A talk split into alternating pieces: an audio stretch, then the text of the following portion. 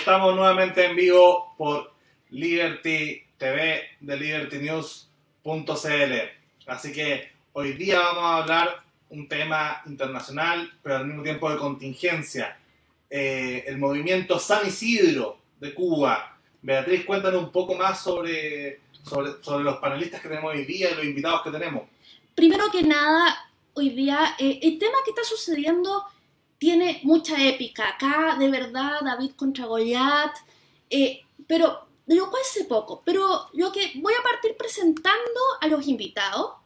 Nos acompañan Héctor Laclave, de eh, cubano, libertario y empresario artístico, activista pro república y eh, me parece que fundador del movimiento Cuba Convergente, ¿verdad, Héctor? Dime si estás de acuerdo. Pia Balbontín, abogada liberal con especialización internacional en derechos humanos, discapacidad y políticas públicas. Y la encantadora, gracias por venir porque has estado en varios programas eh, de nuestro, Sacha Hanning, eh, fundadora de dissidents.org o disidentes.org, eh, del cual nos va a contar un proyecto que nos bien interesante, del cual nos va a contar ella. Bueno, conduzco yo, Beatriz Sotomayor, y Lucas Blacet, analista político y director ejecutivo de Liberty TV. A ver, primero vamos, eh, una pregunta de tiro para, para ti, Héctor. Hoy día en un podcast de la tercera salió que esto del movimiento San Isidro partió el 27 de noviembre. Eh, ¿Es así? Eh,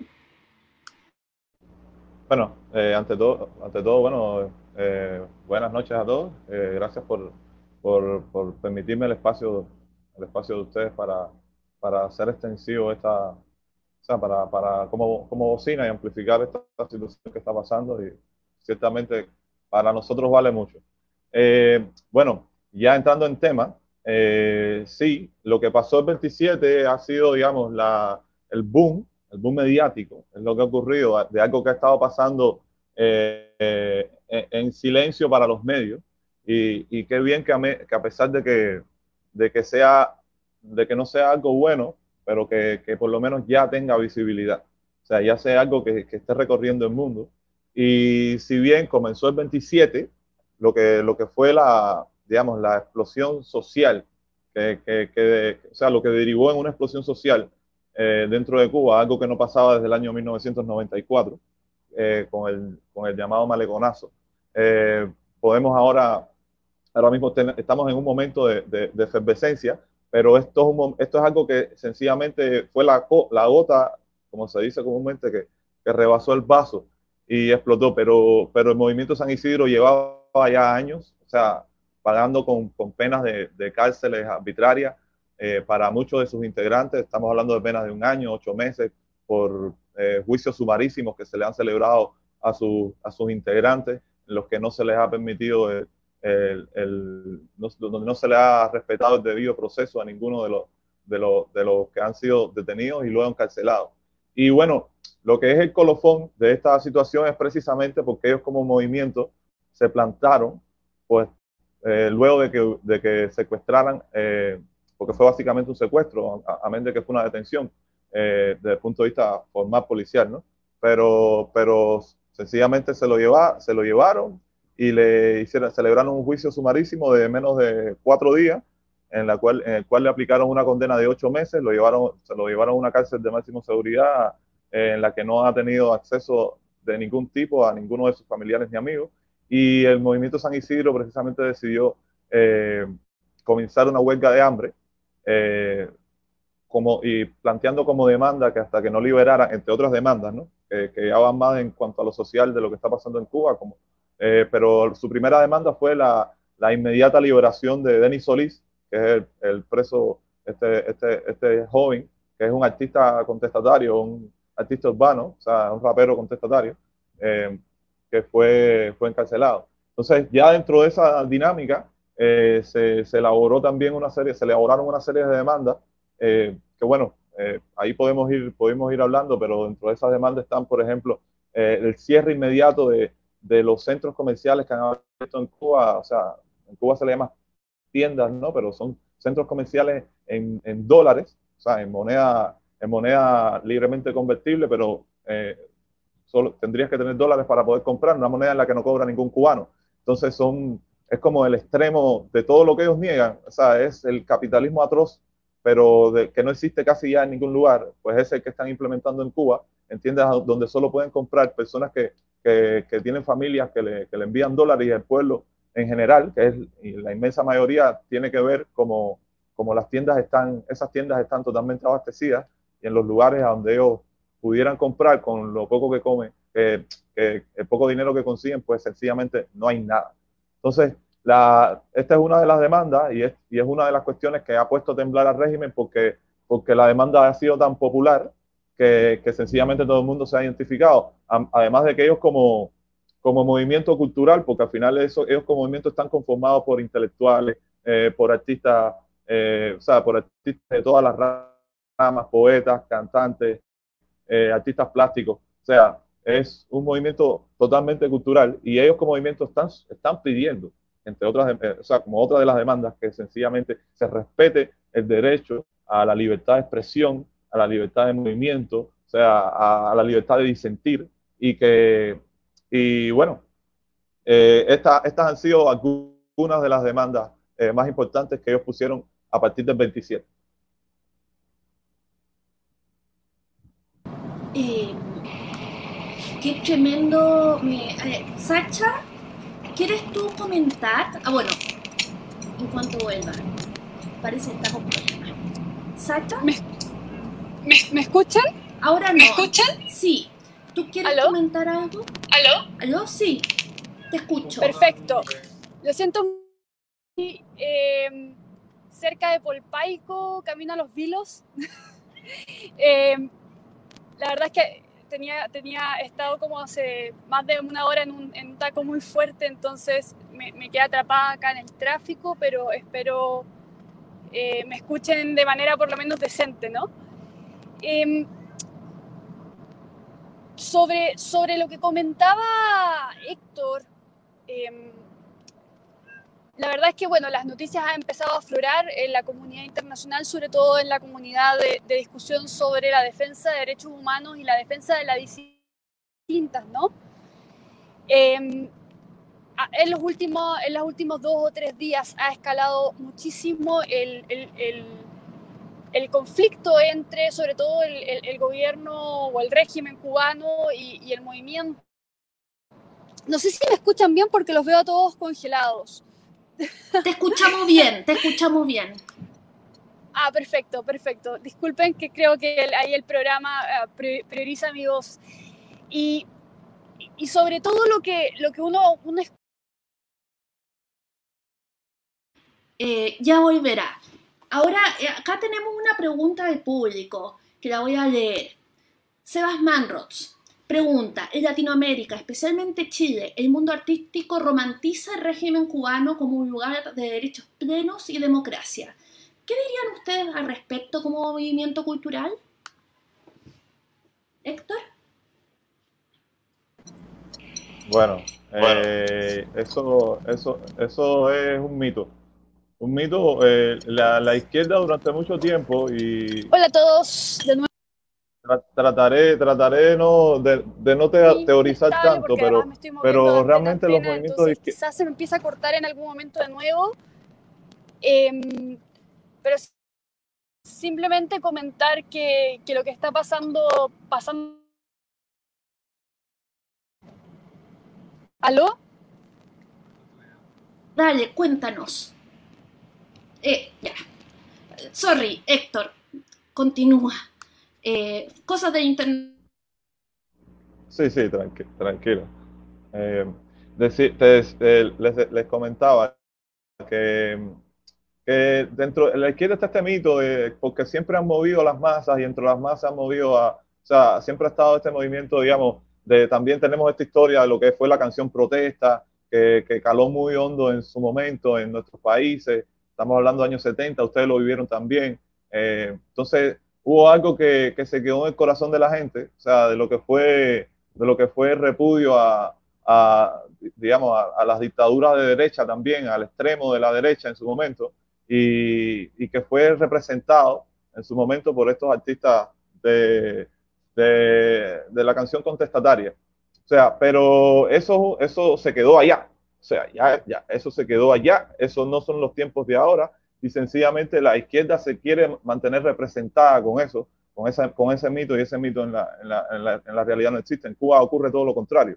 O sea, de hecho, siempre ocurrió todo lo contrario. No, no olvidar que, que, a Silvio y a Pablo en su momento lo estuvieron, eh, estuvieron presos en campos de concentración en Cuba llamados LUMAP. Estamos hablando de inicio de los años 60 donde cuando ellos comenzaron sus carreras, eh, sus respectivas carreras, ellos empezaron haciendo trova contestataria, incluso criticando eh, ligeramente al régimen y por eso fueron eh, detenidos y recluidos en, en, en, campos de concentración, de los cuales salieron convertidos como chicos modelos y, y haciendo oda a, haciendo oda al régimen. Eh, claro, sabiendo lo que se tenían, sabiendo lo que, a lo que se atenían.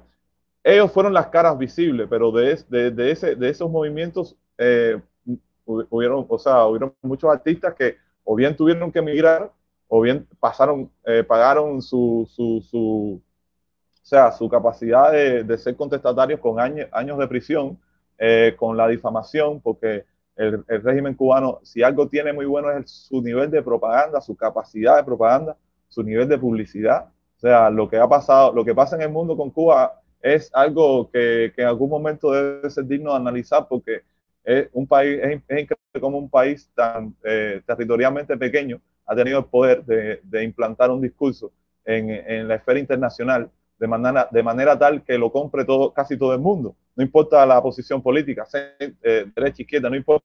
O sea, la mayoría de la gente compra el discurso de que de, de, del, del, David contra Goliat y que Cuba es el David, que, que lucha contra el imperio que lo agrede. Sea, cuando básicamente, cuando revisamos la historia, hay muy pocas agresiones de los Estados Unidos más bien defensa, pero ese es otro tema. Eh, y visto, dicho, dicho, dicho eso, o sea, eh, espero, espero haber contestado lo que, lo que quiero, lo que querido decir en, eh, a grandes rasgos es que eso es un mito. O sea, la cultura de Cuba está manipulada totalmente por el régimen. O sea, eh, lo, lo, que sale de la cultura cubana, que, lo, que, que puedan ver ustedes, que sea representativo de los valores revolucionarios es, es precisamente porque pasó por ese filtro y ellos deciden que, que, que sirve para, para, lavar la imagen de, de, de, del imperio cubano. Pero dentro de Cuba y fuera de Cuba hay cientos de artistas que no tienen voz, o sea, y otros, o sea, y han tenido que salir de Cuba y han, tenido, y han hecho sus carreras fuera, ¿sí? y son artistas que, por ejemplo, viajan fuera de Cuba y los esperan actos de repudio de, nacionales de esos países porque tienen el cerebro lavado y les dicen que son artistas que representan el imperio. O sea, y, y son interesantes experiencias que, que narran eh, ellos mismos eh, en, en, su, en, sus respectivas historias. Pero es un mito. O sea, es un mito que, que es una gran mentira. Valga la redundancia. Vamos ahora con Sacha, parece que ahí tienen una mejor conexión. Eh... Esperemos, esperemos, esperemos. Creo que sí. Ah, maravilloso. Eh, bueno, lo que yo les comentaba, eh, el caso de, del movimiento San Isidro y los eventos que han ocurrido en los últimos años están muy en, en la mira eh, de todas las organizaciones de derechos humanos y disidencia en el escenario internacional, eh, que es preocupante, o sea, no, ojalá, ojalá no estuvieran, como siempre se dice, ¿no? Es lo mismo que pasa con otros movimientos sociales que, que ojalá no necesitaran tener visibilidad por las cosas que están pasando, pero lamentablemente empiezan a tomar eh, relevancia debido a la gravedad de la, situación, ¿no? Y, lo que, uno puede ver finalmente es eh, cómo, y respondiendo un poco al tema, al tema sobre, sobre la disidencia creativa, ¿no? que, es lo que quizás nos convoca más eh, hoy, cómo lo que hace la disidencia creativa es crear discursos, lo que hace la disidencia creativa es mostrar finalmente a través del arte, a través de la, de la creatividad, a través de, de, del ingenio humano finalmente, ¿no? A través de la libertad, eh, distintas maneras de crítica social. El arte, a mi juicio, y creo que a juicio de, muchas personas, y por lo menos de los artistas que conozco, es una forma de crítica y una forma de creación. Uh, y, por lo tanto, y por lo tanto la disidencia creativa, y que no es raro que se dé en países como Cuba, o países donde están más restringidas las libertades, ¿no? Eh, es una forma de expresión que lo que hace es develar finalmente ciertos vicios o ciertas ideas eh, que existen o que están controladas finalmente por una línea estatal. A mí me parece muy raro, eh, según lo que comentaba Héctor, ¿no? A mí me parece muy raro la, santificación o idealización que existe de Cuba, porque, porque es raro que, el Estado y la ideología y, la, y, el movimiento más que nada total, autoritario, quizás no tanto totalitario, ahí podemos hacer una discusión, dirigen la creación artística y que la gente en países como Chile, que, que criticaban durante el gobierno de Pinochet y durante otros gobiernos la limitación finalmente de la creación artística, eh, un poco idealicen el modelo cubano, siendo que el modelo cubano lo que hace es dirigir a través del Estado la creación y la idealización de movimientos artísticos finalmente. Y cualquier cosa que se salga un poquito de la línea, como, como, es, como son los jóvenes que, que eh, Pía representa y que Héctor eh, forma parte, cuando salen un poco de la línea, finalmente son purgados socialmente cosa que, que finalmente parece increíble, porque imagínense, eh, imagínense en Chile, en Chile o en cualquier país democrático, el Estado dijera que hay cierto tipo de arte que se puede hacer y cierto tipo de arte que no. O sea, el escándalo que habría en, en cuanto a la, a la, presión social sería inconmensurable. Eh, y resulta extraño que se idealicen ciertos modelos de desarrollo que cuando existen que tipos de, de, de arte disidente, inmediatamente eh, salten con eh, distintos tipos de represión, algunos tipos de represión más eh, diplomática y otros tipos de represión más indirecta, económica, social, cultural, o finalmente ya represión más dura que, tiene que ver con, con, actos de tortura. ¿No? ¿No? Sacha, háblanos un poquito de disidentes.org. ¿Qué es lo que hace? Eh, eh. Aprovechando que tengo buena señal, sí.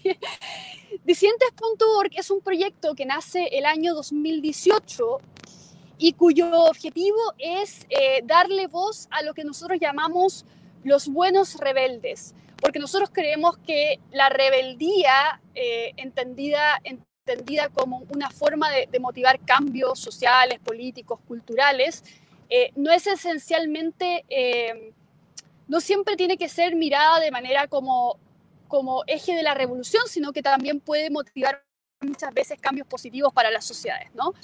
Y los buenos rebeldes lo que hacen finalmente son, eh, a través del cambio constructivo, generar movimientos sociales que, que, finalmente provocan em, que desafían finalmente eh, cánones que muchas veces son autoritarios. Entonces, Disidentes lo que hace es darle una voz a, sobre todo a población joven, que utiliza la disidencia creativa o la, o la, rebeldía responsable que nosotros llamamos, que es el estilo de la rebeldía, por ejemplo, de Joshua Wong o Agnes Chow de Hong Kong, que claro, ellos tienen una rebeldía muy fuerte contra el Estado chino, pero en el momento que les toca declararse culpables, van y eh, finalmente se declaran culpables también como una forma de, de, lo que se llama la, desobediencia civil, que contempla también eh, finalmente eh, hacerse muy responsable de la manera en que uno disiente, ¿no?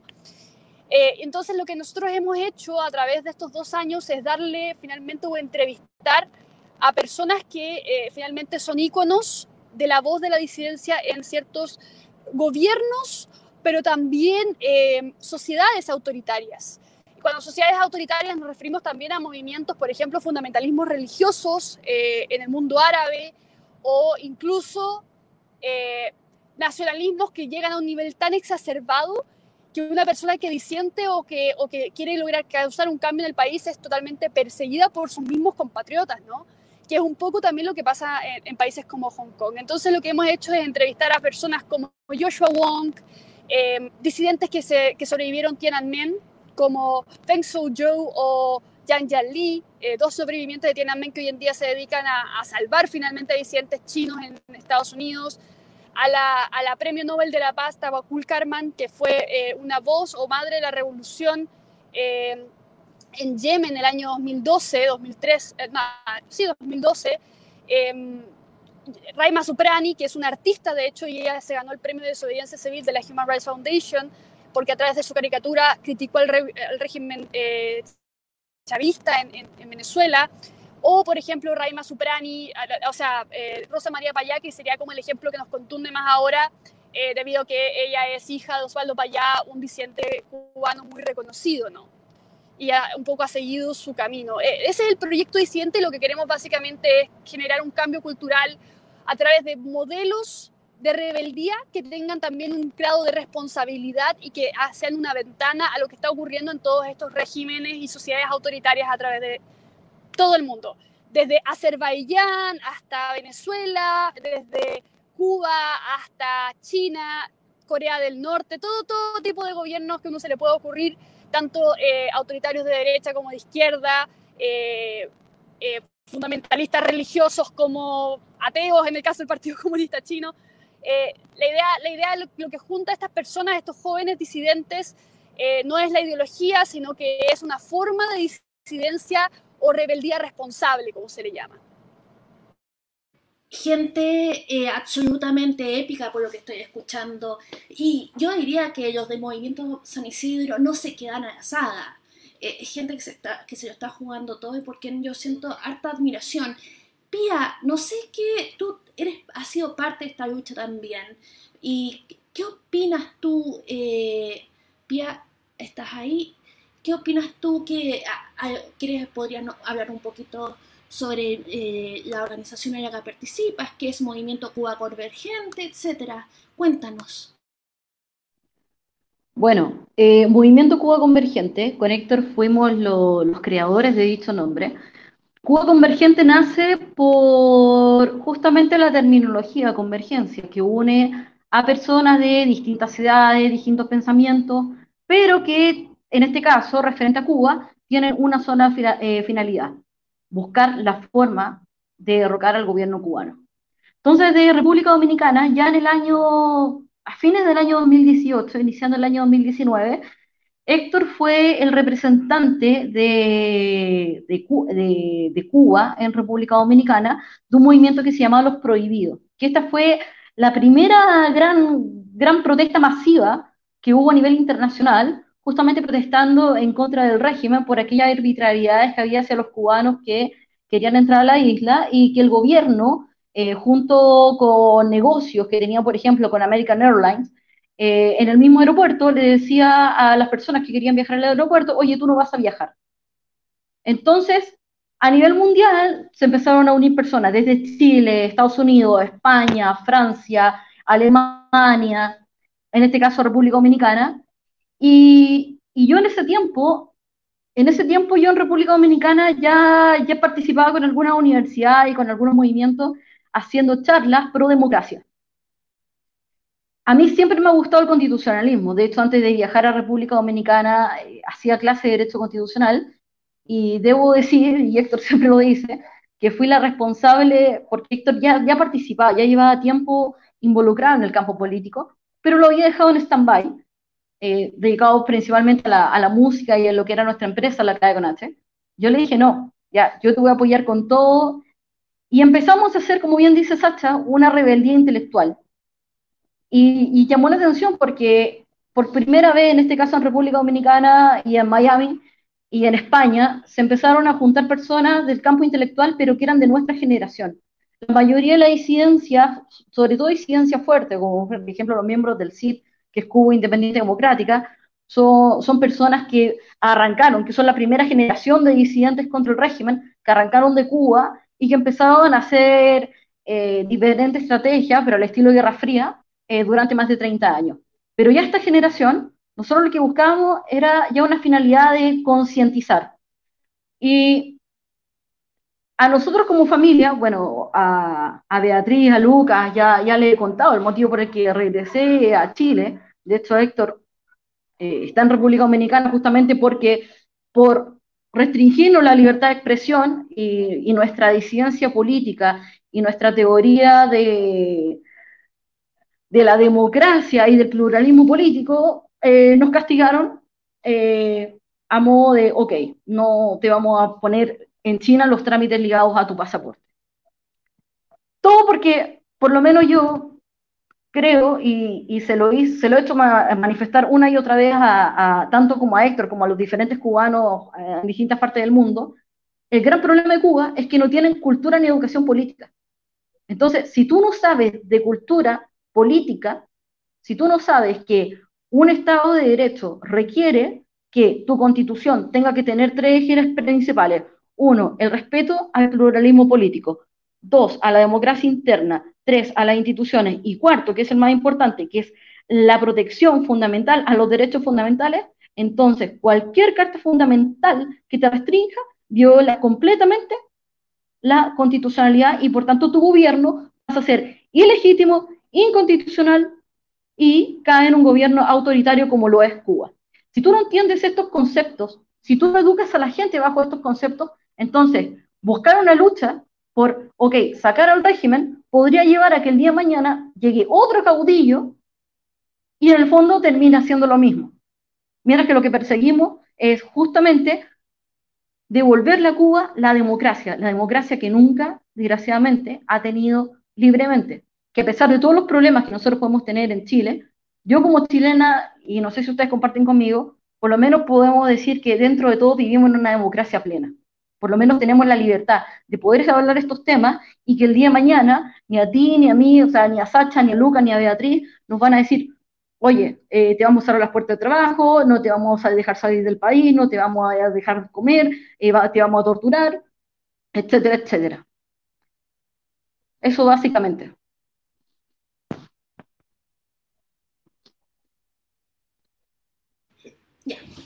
Si quiero hacer un poco una, una pregunta tanto a, Héctor como a, como Sacha con respecto al tema de eh, estos movimientos libertarios que se arman de alguna forma por, bueno, y decir Latinoamérica, pero, pero con los ejemplos de Sacha uno se da cuenta que todo esto tiene es una lucha cada vez más global y cada vez más interconectada. O sea, lo que nos pasó en Chile puede pasarle, eh, no sé, la, primera, la primavera árabe, puede pasar en París, puede pasar eh, en regímenes autoritarios como, como en China. Eh, podría verse con todo esto, eh, este movimiento San Isidro, que tiene mucho que ver con el arte, el germen de una de una revuelta similar a la que se ha visto en todos otros países, incluyendo en Estados Unidos, con el tema de Floyd, que al final igual uno puede intuir que, que desembocó en, la, en, el cambio de régimen de, Estados Unidos, no cambio de régimen, cambio de,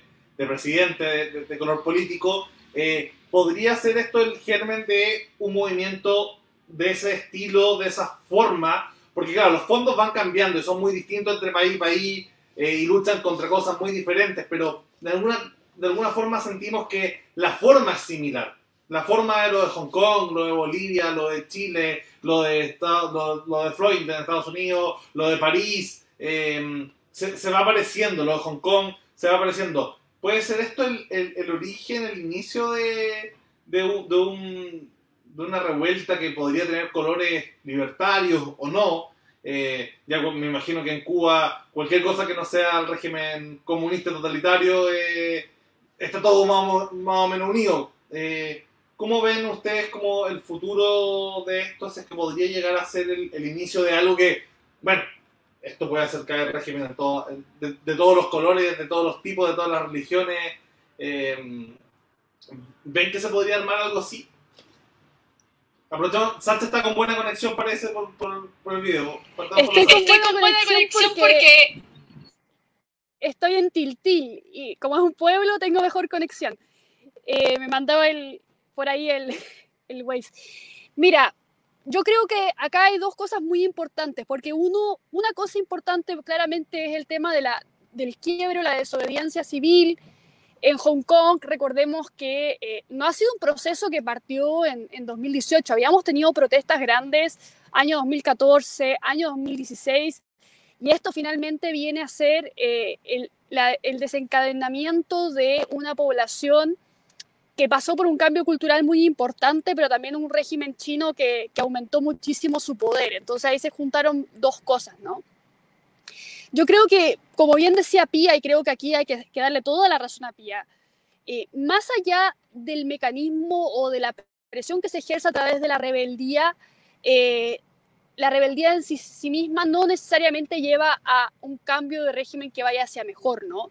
El tema de la responsabilidad y el tema de la, del conocimiento cívico, que es lo que viene después y que yo creo que por lo menos eh, en, en, mayor o menor medida eh, los disidentes que nosotros hemos entrevistado tienen, porque siempre les preguntamos cuál es tu modelo de país o en qué tipo de democracia crees, etcétera, eh, es clave, es clave. Y si uno mira lo, lo, que, lo que ha pasado en los últimos 10 años, las rebeliones que han habido en los últimos 10 años, y se me ocurren casos como, por ejemplo, la, la primavera árabe, de la primavera árabe que, que, afectó a más de 20 países, quizás los únicos ejemplos que, que podrían sobresalir son Libia y Túnez, y el resto de los países volvieran a tener simplemente otra dictadura. Eh, en algunos casos incluso un régimen peor que el que tenían antes, como es el caso de Yemen, de hecho, que es algo que le preguntábamos, de hecho, a, a Tawakul Carmen cuando le, cuando la estábamos entrevistando. Y el hecho es que estos gobiernos que descomponen la civilidad, descomponen el gobierno, eh, descomponen las instituciones, no pueden llegar y ser reemplazados por, un, por una cabeza distinta porque no existe institucionalidad o cuerpo institucional que sostenga finalmente la gobernanza de un país. En Sudán, que fue como el caso de la contrarrevolución, que, después de la, de la primavera árabe, que algo pudo hacer, tuvieron que hacer un país nuevo, básicamente. Eh, entonces, y ahora tienen Sudán del Sur y Sudán del Norte, ¿no? Eh, entonces, no, es, no creo que, no creo que la, la, la rebelión por sí misma pueda hacer finalmente, eh, que es lo que todos creemos, que es eh, mejorar la calidad de vida de las personas que viven en estos países, mejorar las condiciones de libertad de las personas que viven en estos países, eh, sino que también tiene que haber un grado importante de responsabilidad, de educación cívica y de, y de entendimiento de que, claro, echar abajo el régimen es el primer paso, pero tienes un, un, trabajo gigantesco después de eso, ¿no? Y un trabajo que involucra incluso eh, ejemplos fallidos. Y en Egipto tuvimos ejemplos fallidos en, bueno, ¿para qué hablarte de Irán, ¿no? Irán, que es un ejemplo de los años 70, pero echaron al Shah a través de la, revolución religiosa y terminaron con un, con un gobierno que se dice a sí mismo democrático, pero es un gobierno fundamentalista religioso que le quitó todas las libertades a las mujeres que vivían en esos países, todas. Eh, entonces, entonces, claro, como tú bien dices, eh, lo más importante al momento de, pensar eh, estos movimientos de desobediencia civil es entender que esta rebelión viene con un grado importante de responsabilidad y de entendimiento institucional. Porque como bien decía Pía, y voy a citarla, no, no es la idea meter un caudillo en una institucionalidad que ya está destruida, en un tejido político que no existe simplemente por, por echar abajo un régimen, porque los ejemplos que tenemos en los últimos 50 años no ha funcionado.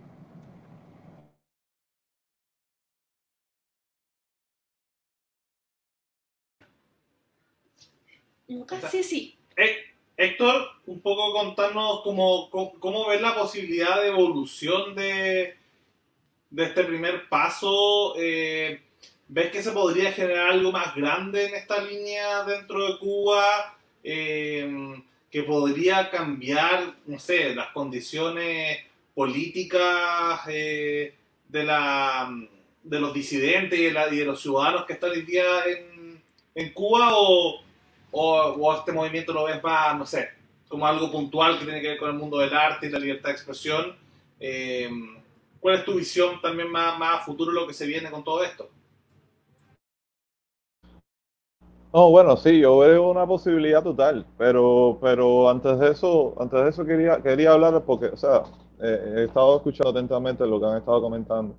Y, o sea, primero, primero tenemos que tener en cuenta que los regímenes totalitarios se caracterizan por, por eh, destruir y, eh, y, causar un daño antropológico al, al, a, a la cultura, a lo que es la sociedad de los países en los que en los que instauran ese tipo de, de, regímenes, valga la redundancia. Entonces, partiendo de esa base, o sea, queda muy poco con qué trabajar socialmente. O sea, cuando, cuando o sea, para, para activistas como, como yo, como muchos, que, que vemos, y no, no solo me, voy a hablar del caso de Cuba, quisiera que esto fuera un mensaje extensivo, eh, se torna a veces muy complicado de, de llevar eh, esa, la, la, idea de cómo llevar a cabo. Por ejemplo, yo escuchaba lo que decía mi esposa Pía y escuchaba lo que decía Sacha, o sea, en cuanto a las cuatro eh, cuestiones importantes y, y, si bien es totalmente cierto, o sea, eh, también es totalmente desconocido para la, mayoría de los cubanos. O sea, usted le, usted le pregunta eso a un cubano, le dice eso a un cubano y un cubano le estás hablando, o sea, estoy hablando de la mayoría, ¿no? le estás hablando, le estás hablando chino mandarín. Entonces, porque, porque ellos están pensando en cuestiones muy básicas, cuestiones básicas que, que, que, o sea, que el mundo ha dejado atrás. O sea, como es resolver la comida del día, como puede ser eh, comprarse algo tan, no sé, pensar en, vestirse, que si me pongo, me compro unos zapatos, no me puedo comprar un pantalón. O sea, son cuestiones tan básicas que, que el mundo no piensa en eso. O sea, en comprarse un televisor. O sea, en Cuba todavía hay personas que tienen televisores en blanco y negro o, o no tienen televisor, eh, ni hablar de celular. Entonces, estamos hablando que, que, que, que, los regímenes juegan con esa ignorancia con, y, además con, la, con el tema de las dádivas, las gratuidades, el populismo, te doy esto gratis, eh, te doy aquello gratis y, y, todas esas cuestiones. Entonces, ¿qué es lo que está pasando? O sea, ¿por qué la importancia que esté siendo, que esto esté pasando a partir de un movimiento cultural? Y, no, y, no, y no tal vez de, de, las zonas marginales donde más trabajo se pasa. Eh, la importancia es que precisamente quienes están llevando esto a cabo son, son personas con esa cultura de la que estamos hablando acá. O sea, son personas que tienen tan claro que, que sencillamente, en, ya, y hablando puntual del caso de Cuba, eh, es estrictamente necesario que el cambio se lleve y el cambio tiene que ser ya. O sea, ya no es una cuestión de, ya, ya es una cuestión eh, imperativa. No, no, es una cuestión de, transición, no es una cuestión de que, no, no, no, no, no. El cambio tiene que ser ya porque en Cuba las violaciones a los derechos humanos son constantes, flagrantes. O sea, no, ustedes no, no tienen la menor idea de, lo que ocurre en Cuba, como no la tenemos muchas veces de lo que ocurre en Yemen, de lo que ocurre en Corea, de lo que ocurre en China. O sea, porque estos regímenes totalitarios fundamentan su, su, su estado, su estatus en, en no dejar filtrar lo que pasa dentro de su país hacia afuera. Entonces, lo que crean es una burbuja en la que nada entra, y, o sea, en la que poco entra y nada sale, y poco entra y poco sale. Claro, estamos hablando de, estamos en pleno siglo, estamos eh, hablando, eh, estamos en pleno siglo XXI, donde las comunicaciones, el Internet, eh, hacen que las filtraciones estén a la orden del día, y es lo que estamos viendo. O sea, pero en Cuba, en Cuba han habido plantados durante estos casi 62 años de tiranía y de dictadura. O sea, han habido plantados, han habido personas que han cumplido años de cárcel, han habido personas que han muerto en huelga de hambre dentro de, dentro de prisiones, como el caso de, de, Zapata, o sea, un, un, referente histórico. O sea, eh, y, y, han habido muchas personas así que, que han dado la vida, que le, ha costado años de cárcel y no se conoce. Entonces, y su mensaje no ha llegado, no ha calado para la, la, comunidad cubana porque sencillamente el régimen lo silencia. O sea, y hace que, porque se sabe, se entiende que si, que si, se, si se conoce, pues se enciende la chispa es lo que acaba de ocurrir con el movimiento San Isidro. Por eso es tan importante y por eso es que sí, o sea, tanto la comunidad cubana, o sea, principalmente la comunidad eh, cubana internacional entendió rotundamente que es el momento y que lo que está pasando es la, es, la chispa que necesitamos para, para, para dar inicio a lo que va a ser el cambio de régimen en Cuba. Y por otra parte, la comunidad dentro de Cuba, o sea, quienes han tenido acceso a ver lo que ha ocurrido, o sea, los videos estos eh, súper eh, eh, hiriente, súper eh, crudo de lo que le han hecho a esos muchachos, pues sencillamente ya, o sea, la venda se ha caído. O sea, la venda se les ha caído, pero así, automáticamente. Entonces el régimen ahora mismo está en una fase de tratar, o sea, de, hacer lo que mejor ellos saben hacer, que es crear una guerra mediática y, ensuciar la imagen de estas personas, diciendo que son contrarrevolucionarios, diciendo que son personas financiadas por el imperio. por ejemplo, yo ahora mismo soy, yo ahora mismo para el régimen cubano soy un agente de la CIA. O sea, a mí me paga la CIA. No sé dónde está mi dinero, no sé en qué cuenta está, pero yo soy un agente de la CIA, según el régimen cubano. ¿sabes? Y, estoy, financiado por, estoy financiado por la CIA. Yo soy millonario y no lo sé. Entonces, eh, pero ojo, en Cuba, en Cuba hay, o, sea, para, para, para cualquiera, incluso ya para mí es algo que, que nos saca la risa. Pero, pero ojo, en Cuba dentro de Cuba, incluso no solo dentro de Cuba, mucha gente fuera de Cuba que son acólitos al imperio, que lo defienden, que, o sea, eh, al imperio, cuando digo el imperio me refiero al imperio cubano, porque probablemente, y, y esto es un dato histórico que, es probable, eh, en nuestra América no haya, no haya habido un país que haya sido más imperialista que Cuba. Eso es un, un paréntesis. Entonces, eh, eh, lo que hacen es precisamente hacer un, hacer un fusilamiento de imagen, que es como, como, como se le llama. O sea, ahora mismo estos muchachos de, San Isidro, diariamente en el noticiero de televisión, que es en donde en Cuba no hay, no hay canales, pues digamos, privado, ni hay otro tipo de televisora que no sea la televisión estatal. O sea, es como los caballos, solo mirando hacia un solo lugar. O sea, eh, diariamente durante toda esta etapa se, le se, se han creado eh, documentales, películas, eh, han armado todo un aparataje donde se ha destruido la imagen de esa gente diciendo que son financiados por, ese, por, por, por, el, por el gobierno de los Estados Unidos, que son, que, son que, han, que, mancillan a la revolución eh, que, que, atacan a la revolución. Y yo pregunto, ¿qué cosa es la revolución? O sea, ¿cómo va a ser, qué puede ser una revolución que no revoluciona? O sea, ¿cómo, cómo puede haber una revolución que no revoluciona? O sea, y, estamos en presencia de, de, más, de más típico y más puro lenguaje, lenguaje orwelliano. O sea, usando palabras que, que, que, que cambian su significado a, a, a, a, su antojo. Entonces, para, para, para Cuba, revolución es socialismo y todo lo que esté, y, y ese comunismo y es todas esas conquistas que no hay porque vas a un hospital dentro de Cuba y, y, las cucarachas te invaden, o sea, no hay medicamento, en Cuba no hay ni siquiera una aspirina para, para, para, para, tratarte, o sea, ni hablar de comida, ni hablar de, o sea, de las cosas más básicas. Entonces, ¿de qué revolución estamos hablando? O sea, ¿de qué revolución estamos hablando si estamos, si estamos en presencia de jóvenes que, se, que tuvieron la valentía de hacer una huelga de hambre, señores? Quien juega con su vida no tiene más nada que perder. O sea, quien es capaz de poner su vida a, a, a, ya o sea, quien dice, hago una huelga de sed y me planto de hambre y de sed, o sea, no tiene más nada que perder, señores. nadie que esté financiado por, por, el, imperio, por la CIA, o sea, puede tener, puede, puede, puede pensar en hacer una huelga de hambre y decir, porque, porque ya lo que se está jugando es la vida. Pero no obstante, no obstante a eso, espérate, que hay una pregunta aquí. Esto que dice la comisionada de los derechos humanos. Ay, ya, ahora entiendo tu risa, mi amor. Ahora entiendo tu risa. Ese, ese es otro tema. eh, bueno, eh, no dice nada. O sea, para no, para no ser, para no, para no dar muchas vueltas, no dice nada y no lo dirá tampoco porque eh, ella, ella, ella es partner, ella es partner. Y disculpen si dieron susceptibilidades de los acá presentes, pero es la realidad.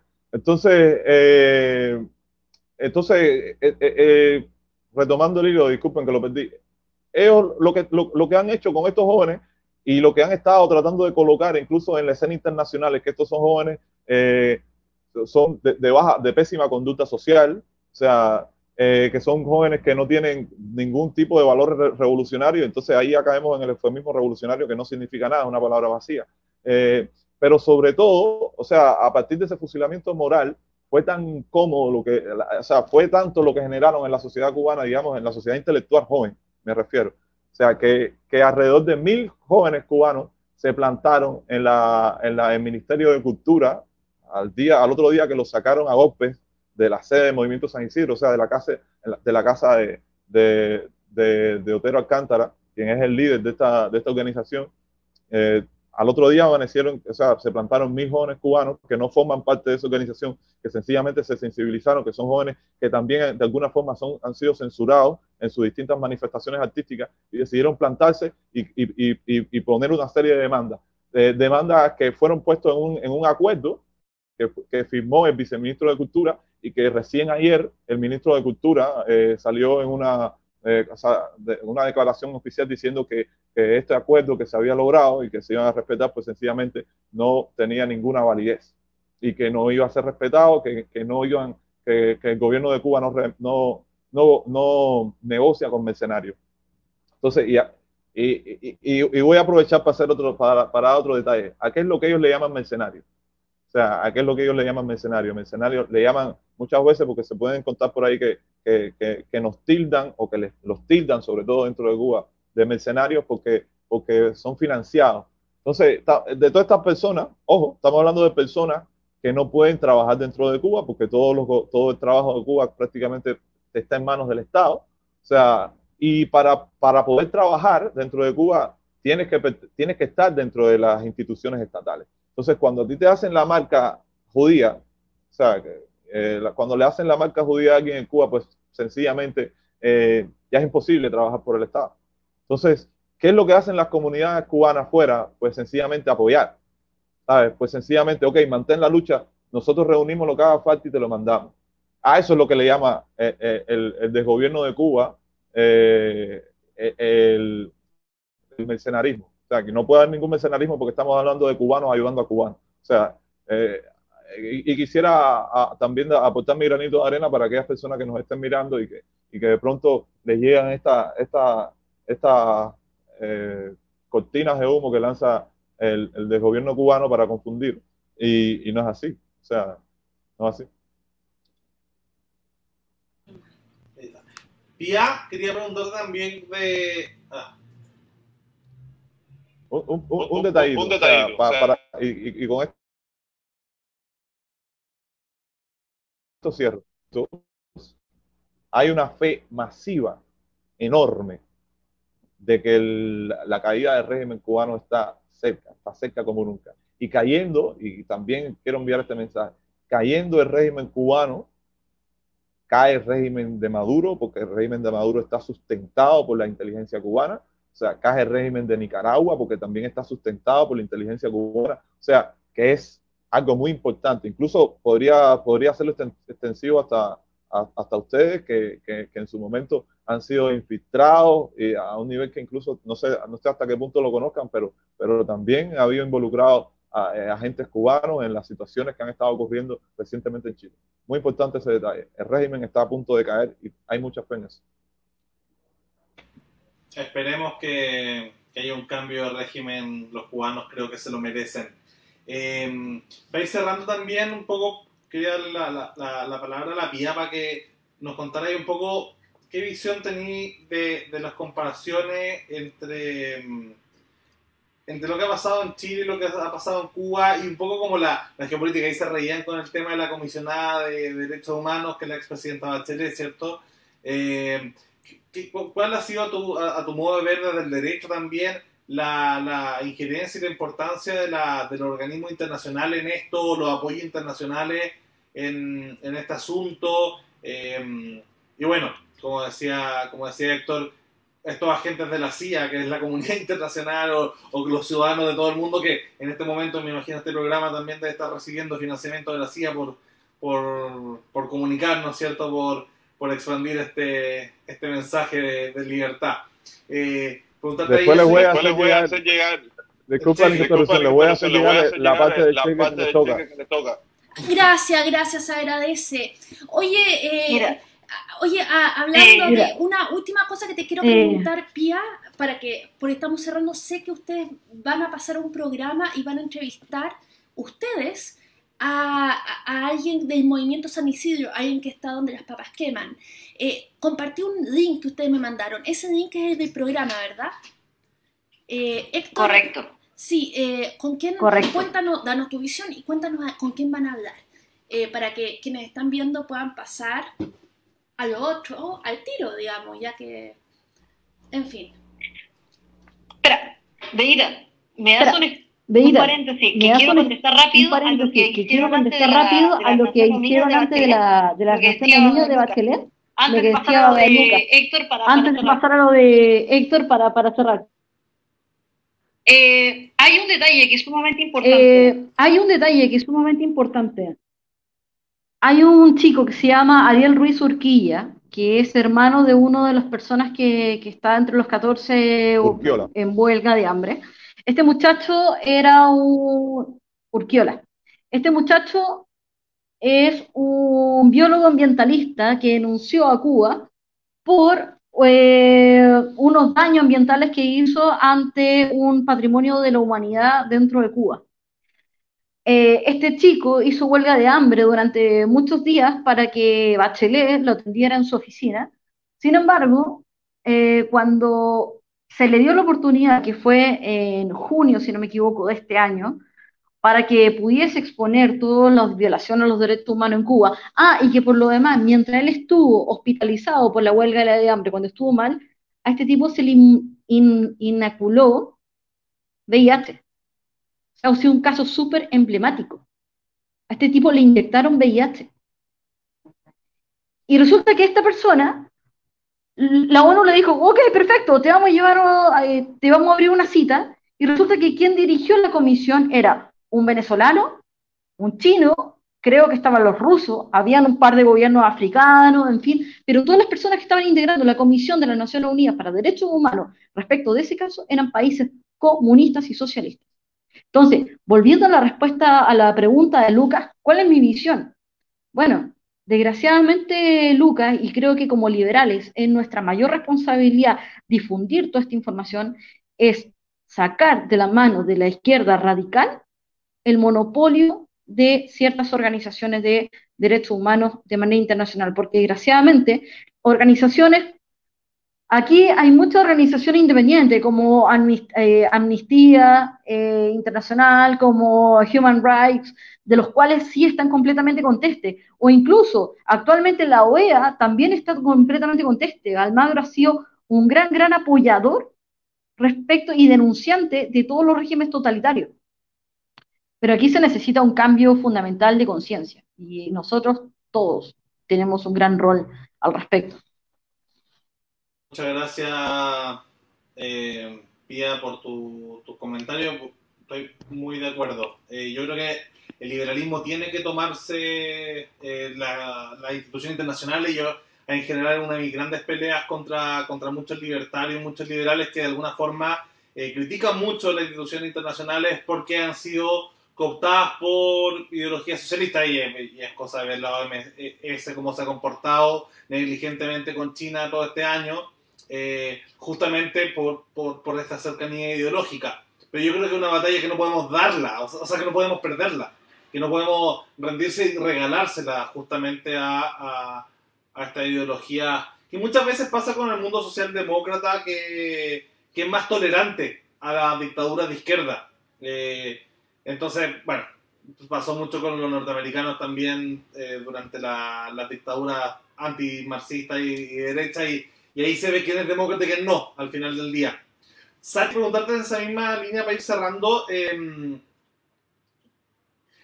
justamente uno ha visto eh, a las organizaciones liberales y libertarias en, en Latinoamérica, sobre todo, jugar un rol súper importante. Em, muchas veces para, para desenquistar a populistas y autoritarios de izquierda. Estoy pensando eh, todo un poco en la red de la Atlas Network o de la Fundación Newman, em, que han estado ligados a varias ONG y a varios movimientos que estuvieron muy metidos, no sé, en el tema de lo que pasó con las protestas en Brasil contra la corrupción em, con Dilma Rousseff, ¿cierto?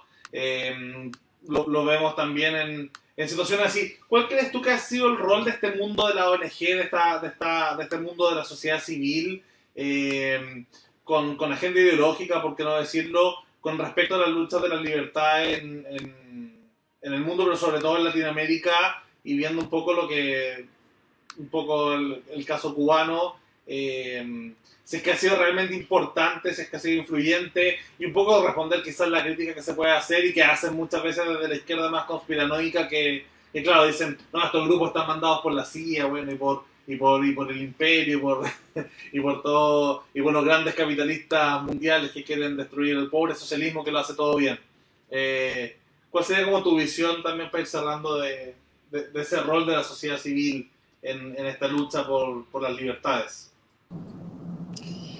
Sí, es interesante porque si uno ve a, estas, permiso, voy a cambiar la cámara de lugar, si uno ve a esta, estas organizaciones que tú mencionabas, eh, lo que han hecho o el rol que han jugado, y esto no lo estoy inventando porque se lo escuché a Javier El Aye, que es el, el director legal de Human Rights Foundation, es un poco eh, de mostrar las cosas o darle visibilidad a estos casos, visibilidad a estos casos a los que organizaciones un poco más cooptadas, como tú decías, por eh, quizás movimientos de, izquierda o de centro izquierda han dejado a un lado. Y eso es importante tenerlo claro.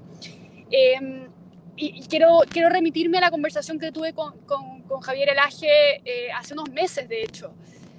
Eh, él me decía que la razón por la que habían fundado Human Rights Foundation, que de hecho tiene financiamiento de Atlas, pero, pero finalmente son financiamientos de, de organizaciones privadas, porque a diferencia de, de, la Nauman, que tiene financiamiento más de, de, grupos más públicos europeos, la, las organizaciones de Atlas están casi todas formadas por financiamiento privado, ¿no?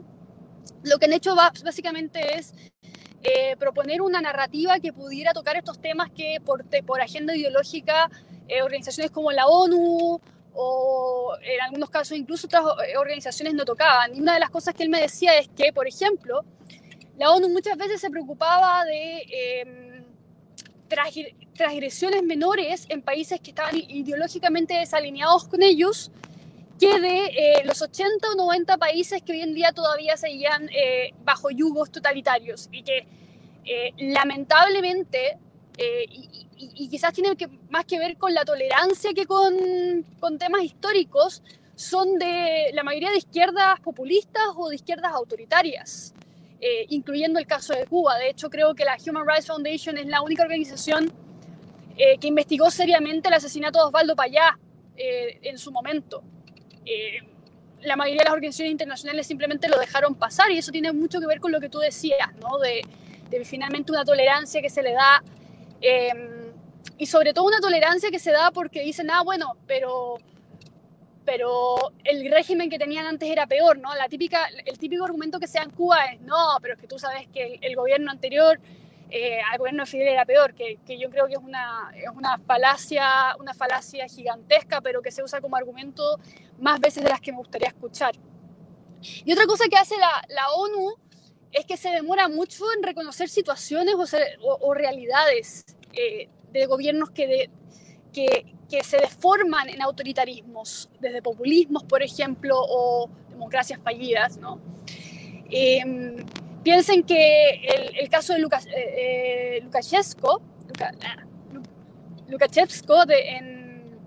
en, Bielorrusia recién se está considerando como un gobierno autoritario.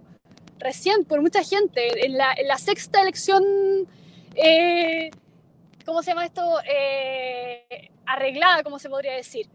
O sea, hay muchas cosas que dejan pasar tantas veces que los gobiernos terminan derivando o terminan haciendo lo que quieren. Y yo creo que eso de hacer lo que quieren tiene mucho que ver con la tolerancia que se le da a los gobiernos cuando todavía no incurren en, en autoritarismo. Entonces, el rol que han tenido estas organizaciones, para resumir tu pregunta,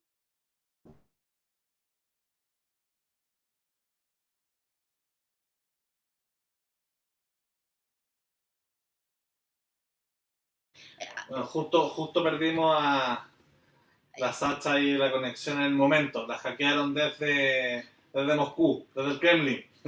Sí. eh, sí sobre bueno, todo, eh, sí, sobre todo de visibilidad de estos, de estos casos. casos Uf, se nos cayó. Sí. Bueno, darle la, la, la gracias a todos. Ahí la pedimos por último a la Sacha que nos haga un video cortito explicándonos el cierre, pero eh, que nos cuente ahora Héctor que se tiene que ir a entrevistar al movimiento San Isidro, que no, eh, con, yo, ¿con quién vas a hablar? Yo acabo de compartir eh, acá, uf, también se cayó. Sí.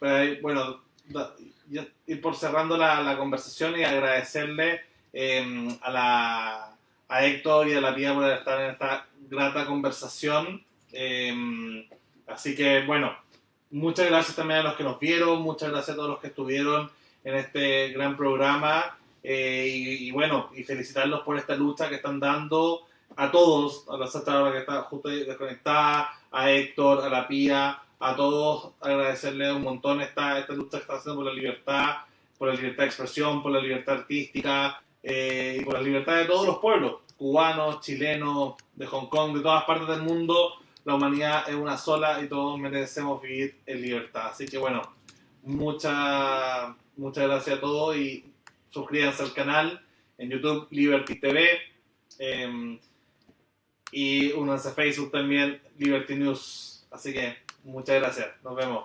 Chao.